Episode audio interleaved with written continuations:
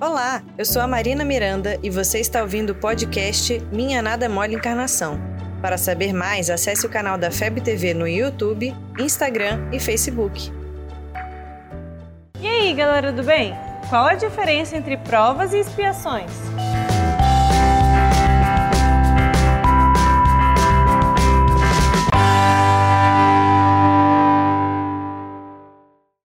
Já conversamos sobre reencarnação, né? Para nós espíritas, vivemos mais de uma vida corpórea, como forma de adquirir todo o bem que nos falta e desfazer todo o mal que saímos espalhando por aí. Afinal, em uma encarnação só, ia ser difícil fazer isso tudo. Se nem todas as vezes somos bons e os nossos atos estão subordinados à lei de causa e efeito, esses erros causam provas ou expiações. Nenhuma das duas tem um caráter punitivo, de fazer sofrer aquele que um dia fez o mal, mas sim de corrigir falhas e incentivar a evolução.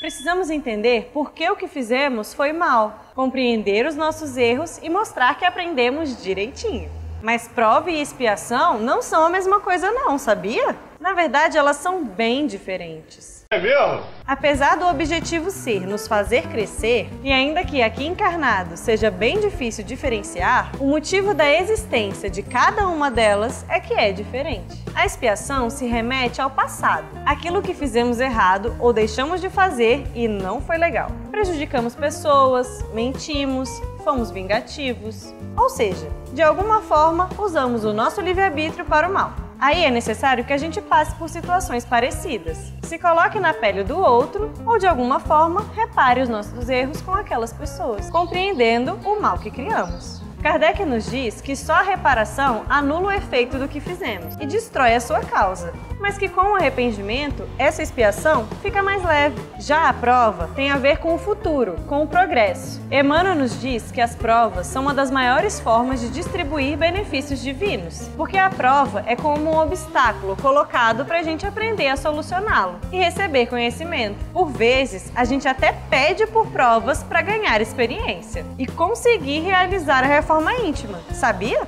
Quando você pede por paciência, por exemplo, a paciência não vai vir como uma mágica. Ela vai vir por meio de provas em que você vai poder exercitar essa virtude e finalmente se apropriar dela.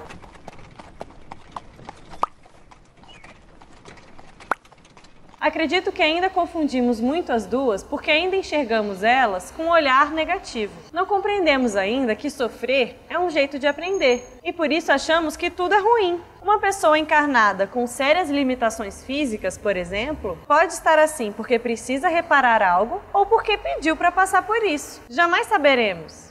Mas independente disso, olhamos para ela e pensamos na tristeza que deve ser viver assim, e não na alegria que será ter vencido tal dificuldade no final das contas. Se invertermos esse pensamento, nem prova, nem expiação serão tão ruins.